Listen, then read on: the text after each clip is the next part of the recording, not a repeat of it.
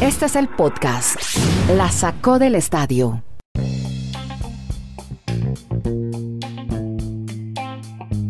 Hola, ¿cómo están? Bienvenidos a este podcast que hacemos streaming desde Estados Unidos, Chile y Colombia para hablar de deportes americanos, las ligas americanas de Major League Baseball. Vamos a hablar de algo que parece se viene a venir, el paro. Hablaremos de la NBA con los Suns de Phoenix que siguen imbatibles. ¿Qué le pasó a LeBron James y su protocolo COVID?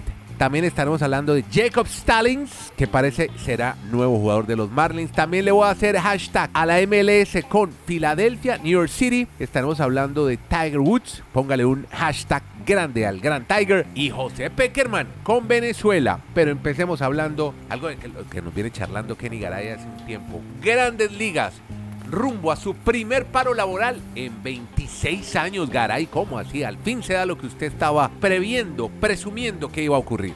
¿Cómo está? Eso se veía venir, Andrés. Eh, y parecen dirigirse a su primer paro patronal en 26 años. Un Ah. abrazo para usted desde Alaska Hola. hasta la Patagonia. Arica Punta Arenas. Desde Arica hasta Punta Arenas, la sacó del. Estadio Podcast. Baje el contenido y nos hace un favor, nos ayuda mucho. Totalmente gratis en Spreaker o en Anchor, aunque es gratis donde quiera que usted lo busque. Sí, señor. Primero en 26 años. eh, hubo negociaciones ayer y no condujeron a ningún progreso significativo. El contrato colectivo de 5 años expira hoy Hoy mismo. a, a las 11 y 59 de la noche hora del este. Caray. Se tiene previsto que den plazo hasta el próximo 3, o sea, el viernes, aunque puede que se declare de una vez el paro laboral o el paro patronal. Se tiene previsto que la administración siga con un cierre patronal de la Asociación de Jugadores del Béisbol de Grandes Ligas. Dan Hallen, vicepresidente ejecutivo de las mayores, y Bruce Mayer, que es el negociador del sindicato, sostuvieron negociaciones, se llevaron a cabo en el sitio de la reunión anual de la Junta Ejecutiva. Siete propietarios de equipos asistieron a las dos sesiones en un hotel, abandonando la primera para ir a su propia sede tras recibir una propuesta del sindicato. Decenas de jugadores también se encontraban allí. Lo cierto es que va camino al paro laboral. En un momento de la tarde ayer, Halem y Meyer salieron de una reunión más pequeña a la que asistió el pitcher y agente líder Andrew Miller, miembro del subcomité ejecutivo del sindicato, y Dick Mumford, el director general de los Rockies de Colorado, que preside el comité de política laboral del béisbol. Sin embargo, no llegaron a nada. Reiteramos, desde el 94-95 no hay paro laboral, no hay paro patronal. En los últimos días se han acordado contratos multimillonarios Claro. mientras jugadores y equipos tratan de concretar acuerdos a tiempo antes de la congelación de las firmas. Claro, por eso está danza de los millones, porque se puede venir congelación de firmas cuando se declare el paro laboral. Parece que vamos encaminados y esto, esto es más grave de lo que de lo que se piensa y de lo fácil que puede ser decirlo. Parece que vamos encaminados de manera inevitable, para ser totalmente exacto, Sí. a el paro laboral en el béisbol de grandes. ¿Sabe quién me llamó la atención? Los que lideran las discusiones, ¿dónde estaban hace 26 años? Tony Clark, que representa a los jugadores, era prospecto en el sistema de los Tigres de Detroit. Y Rob Manfred, por la MLB, era un abogado junior en el equipo jurídico de la dirección de las grandes ligas. Ahí estaban hace 26 años.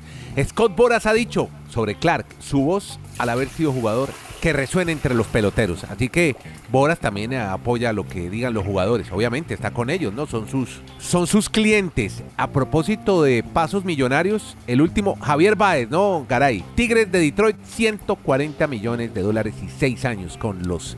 De Detroit. Están llegando a acuerdos antes de que se congelen la firma.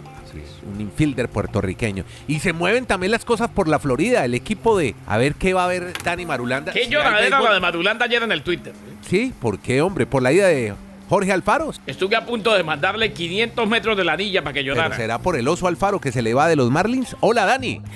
¿Qué tal Andrés? Kenneth, abrazos para todos nuestros oyentes. Es que como lo viene explicando Garay, ayer hubo muchos movimientos de jugadores porque están tratando de asegurarse si el tema va al paro laboral, pues por lo menos haber concretado ya todas esas cifras multimillonarias y además que hasta la noche anterior, medianoche para ser exactos, pues vencía el plazo para la firma de todos los jugadores. Por eso lo que ustedes reseñaron durante la semana de los Rangers, todo lo de los Mets, la llegada de Starling Marte, de Cuña, de Scherzer, todos esos movimientos se dieron en gran parte dada esa situación que está viviendo Grandes Ligas. Y para Miami también se dieron muchos movimientos. Yo creo, Kenneth Andrés, que en los últimos años no había visto tantos movimientos en la oficina de los Marlins, porque llega Jacob Steinlins, es el el nuevo catcher del equipo.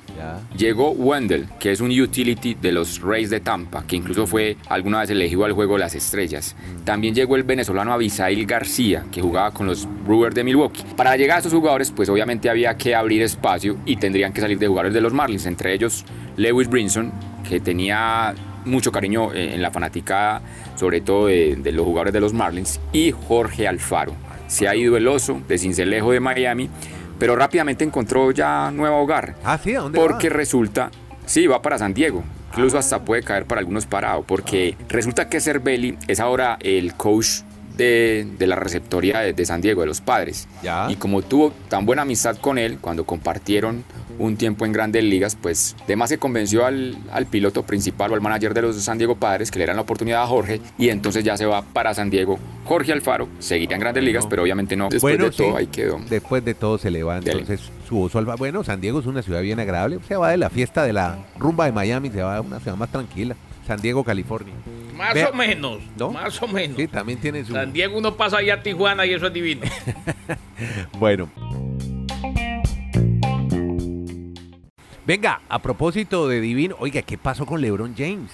Bueno, no- creíamos que algún día una estrellota de esas iba a llegar a esta situación. Protocolo de COVID para la gran estrella de la NBA. no han querido ser demasiado claros al respecto, pero lo cierto es que entró el protocolo de COVID. Lo digo porque uno de los que lo ratificó fue Anthony Davis. Se perdió el partido de ayer y se dice que se perdería unas dos semanas. Tiene que estar mínimo 10 días Sí. aislado y hasta que dé positivo o hasta que dé negativo mejor por COVID. Lo que no se sabe aún, lo que no se ha querido esclarecer, es si dio inconcluso o dio positivo.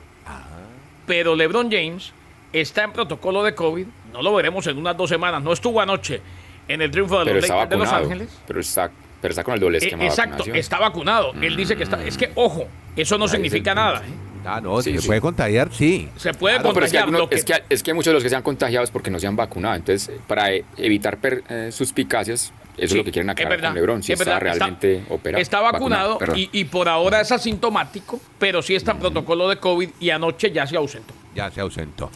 Bueno, esta noticia, esta historia no la quería dar, pero bueno, hay que re- registrar la derrota de los Warriors de Golden State con los Suns, que se fueron con su victoria número 17, seguida, en línea, Kenny. Hombre, y, y ojo que puede haberle costado demasiado. ¿Sí? ¿Por qué? Claro, por la lesión de Booker.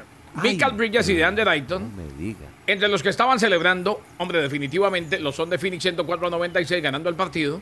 17 partidos al hilo ganando.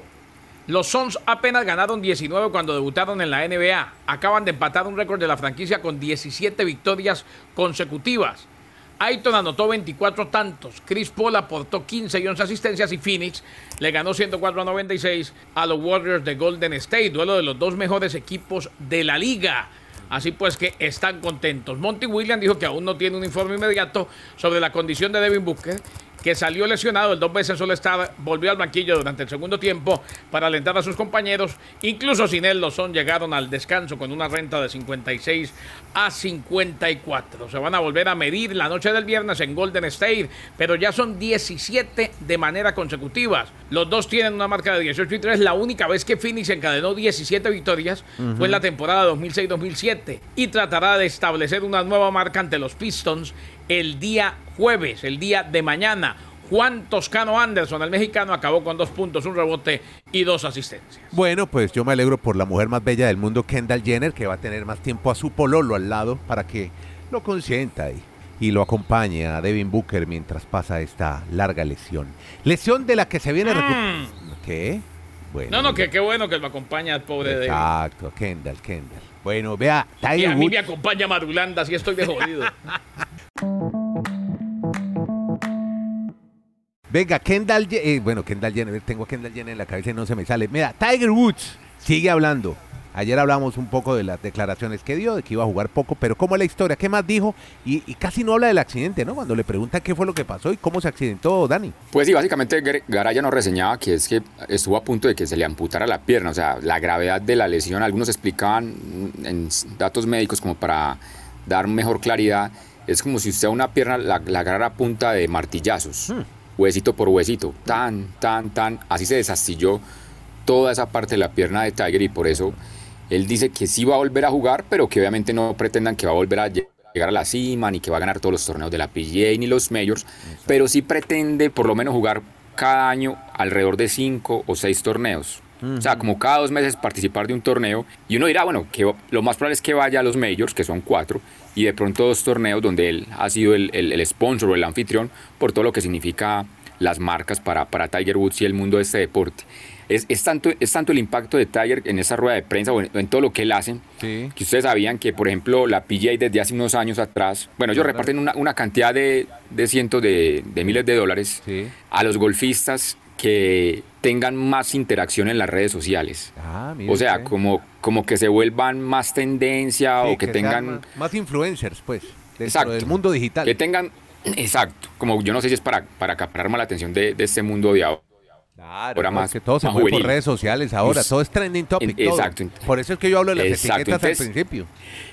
en ese, en ese listado del top 10, pues sí, uno ve varios golfistas, pero ustedes saben quién es el número uno de, de esas interacciones o de ese mundo de, de hacer, de ser mediático. aquí adivinando, McIlroy, no, no sé, ¿quién puede ser? Es que yo también decía, pero ¿cuál golfista podrá ser? No, es Tiger Woods. Ah, Tiger, Tiger, Woods sin jugar, sin jugar. Sigue siendo exactamente. o sea, yo, yo, ¿sabe qué me atrevo yo a decir? Mire, Tiger le queda una cuenta muy pendiente que es que si gana un torneo más quedará en la historia como el máximo ganador en la, en la historia de la PGA. Está empatado en 82 torneos con Sam Smith. Yo digo, si han sido capaces de hacer montajes donde ya están todos vestiditos, peinaditos, tienen las fotos listas para las en París, tienen eh, los trofeos listos, ya todo organizadito para dar esas celebraciones. ¿Por qué no hacen una celebración en un torneo donde diga que se lo gane Tiger para que quede con el 83 si físicamente no le da? Estamos haciéndole seguimiento a Peng Shuai, que es de la vida de la tenista china.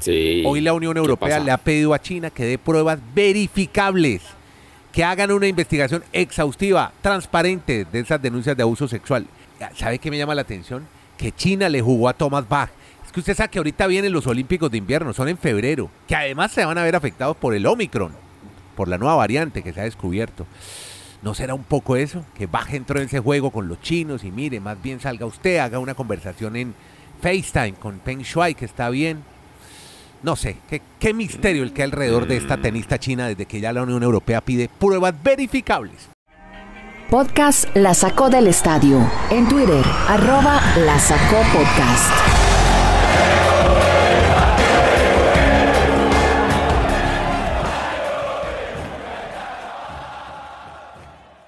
Metámonos ahora en el territorio del fútbol, del fútbol soccer que nos apasiona. No es el objetivo primario de este podcast, pero de vez en cuando charlamos de fútbol y tenemos dos temas bien interesantes. Uno, con una liga americana muy exitosa que es la Major League Soccer y la final del Este, que además tenemos ya juego, el juego más visto, usted que le encanta hablar de los ratings, tenemos ya rating de partidos de, de soccer o de fútbol en los Estados Unidos, Dani. Así es, Andrés, ya está instalada o programada la final del Este porque la noche anterior el equipo de New York City fue capaz de ir a derrotar en su casa al New England Revolution. Esta historia de este equipo parece la maldición de, de Kraft.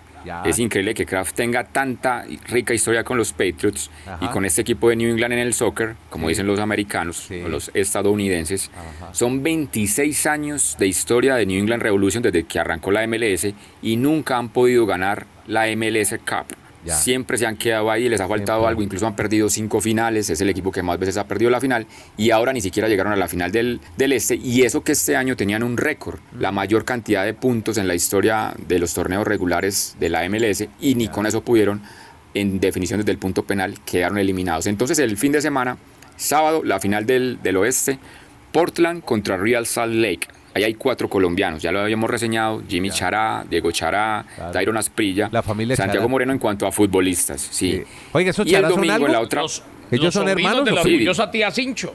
sí, Diego, Diego, son, son todos familiares, Diego, Felipe. No, pero otra vez. Sí. Pero, a pues, cambiar de chiste?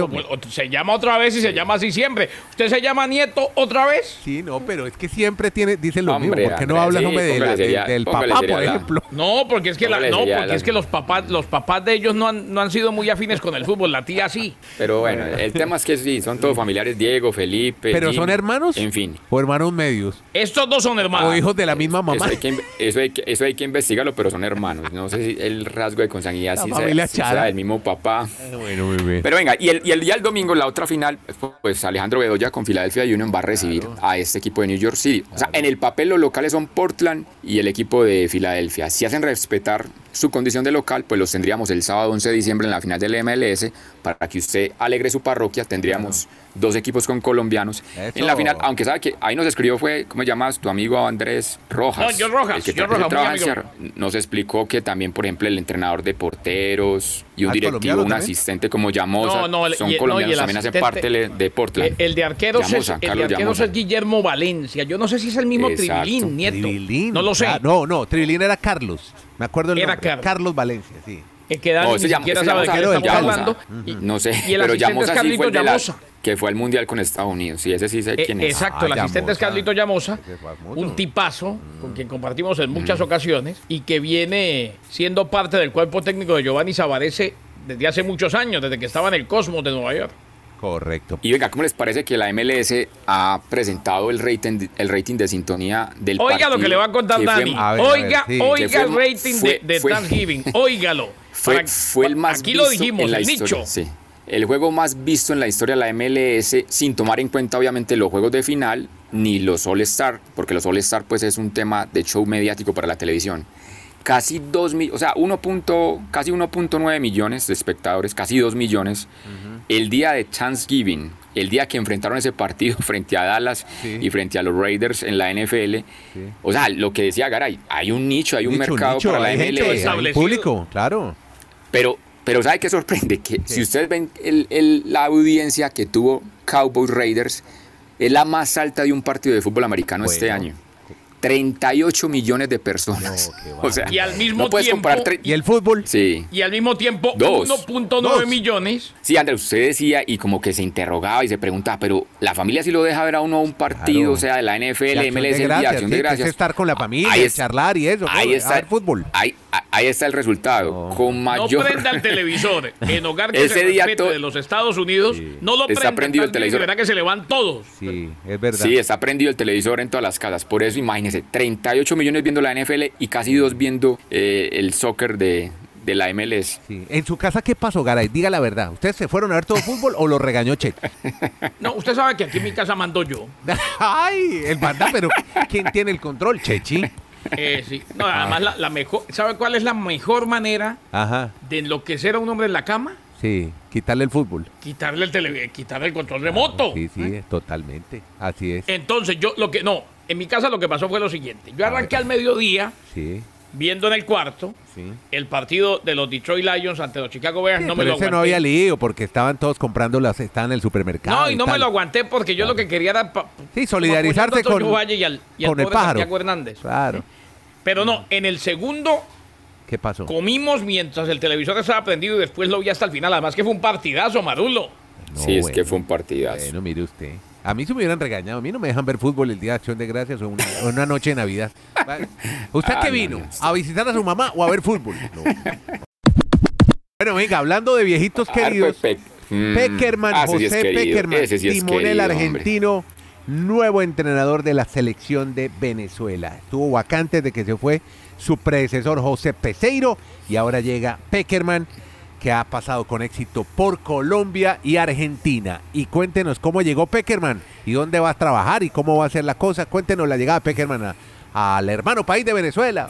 La conclusión, Andrés, es que Peckerman todavía tiene ese sentimiento de ser DT, ese gusanito que a algunos de ellos les pica mucho de todavía estar dirigiendo en la raya. 72. Yo francamente pensaba que ya, exacto, y decía 72 años, si con Colombia se fue de una manera abrupta porque él no lo quería. Nunca supimos cómo se Nunca fue y por qué tampoco. se fue. Y, no, y, es un caballero. O sea, en la rueda de prensa que, que tuvo ahora con Venezuela, él dijo, no, en Colombia pasaron cosas, pero son cosas que están en el pasado.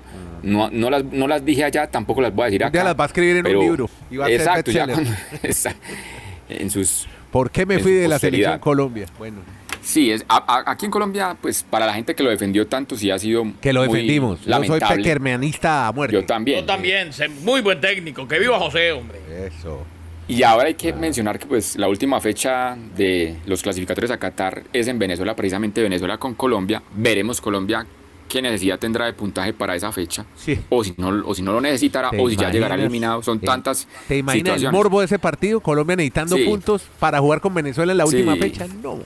Pero es lamentable que Peckerman, o sea, lo que concluye es que Peckerman todavía estaba para estar con Colombia, que lamentablemente, yo no sé si los directivos dejaron llenar la cabeza de comentarios de, de algunos en medios de comunicación, Uy, porque a Peckerman nunca se le comprobó nada a lo que lo acusaron y le dio los dos resultados más grandes de la historia del fútbol colombiano en los mundiales. Así es. Yo creo que desagradecimiento a todo lo que hizo el viejito querido. Que le vaya muy bien en Venezuela. Ojalá logre llegar Sí. al Mundial ya de Estados Unidos, México, Canadá. ¿no? Es Uy, para pero Ojo, es que hay dos pero cosas. qué Primero, difícil, se, pero qué se lleva al difícil. Bocha, se Dale. lleva al Bocha Batista, técnico de las selecciones Ah. juveniles de Argentina.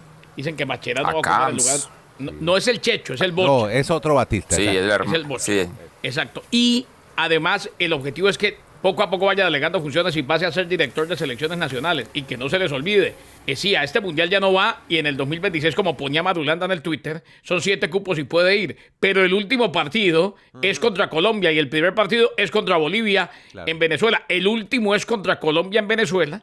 Y ahí puede que Peckerman termine aguando la fiesta. Al 2026 Venezuela en un mundial. Yo sigo cuestionando tanto que Venezuela sea capaz de estar entre las siete no, yo no, selecciones no, del no, no, Conmebol. evidentemente no, pero es más ¿usted se accesible, acuerda? Dani. Espere, espere, espere, espere. Venezuela tiene una muy buena base. Fue subcampeón del mundo. Juvenil. Pero sí, detrás de Inglaterra. proceso- Lo que pasa es que no han sabido pero- llevar, pero tiene una cantidad de pelados muy buenos, unos juveniles Pero- muy pero- buenos pero que hay insisto- que saberlos llevar. insisto, y Andrés, lo yo- logra, lo logra, vas a Pero. Andrés, mi, plan- mi planteamiento siempre ha sido el mismo. En un país donde los niños sueñan comprando camisetas del béisbol de grandes ligas, Sí. el fútbol no es prioridad en Venezuela. Es el único país de los 10 de la Conmebol donde no se come fútbol todo el día como los demás.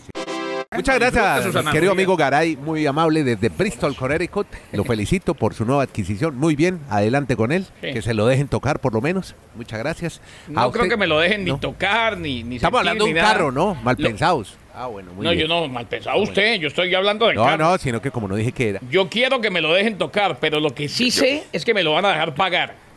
Yo lo que, yo lo que espero es que si, si alguna vez vuelvo a Estados Unidos me dé una maneja, una vueltecita en su Ferrari o en su Eh, BMW. Usted sabe que usted se puede montar ahí en cualquier momento y lo llevo de vueltecita en vueltecita. Muy bien, gracias a, a Dani Marulanda que habló desde el oriente antioqueño, allá en la ciudad del Retiro, lindo sitio, tiene esa ventaja, es vecino de Álvaro Uribe, J Balvin, que es el único miedo. que puede contar eso. Y Andrés Nieto. Hombre, me, va- van a excomulgar ya, ya me van a excomulgar con, esas, con los Yo prefiero vecinos. ser vecino de 8-5. Que la pasen bien, muchas gracias y, y sigan en este podcast. Estamos en cualquier plataforma, la que a usted más le guste de podcast, ahora que están de moda los podcasts. Chao, que la pasen bien, suerte.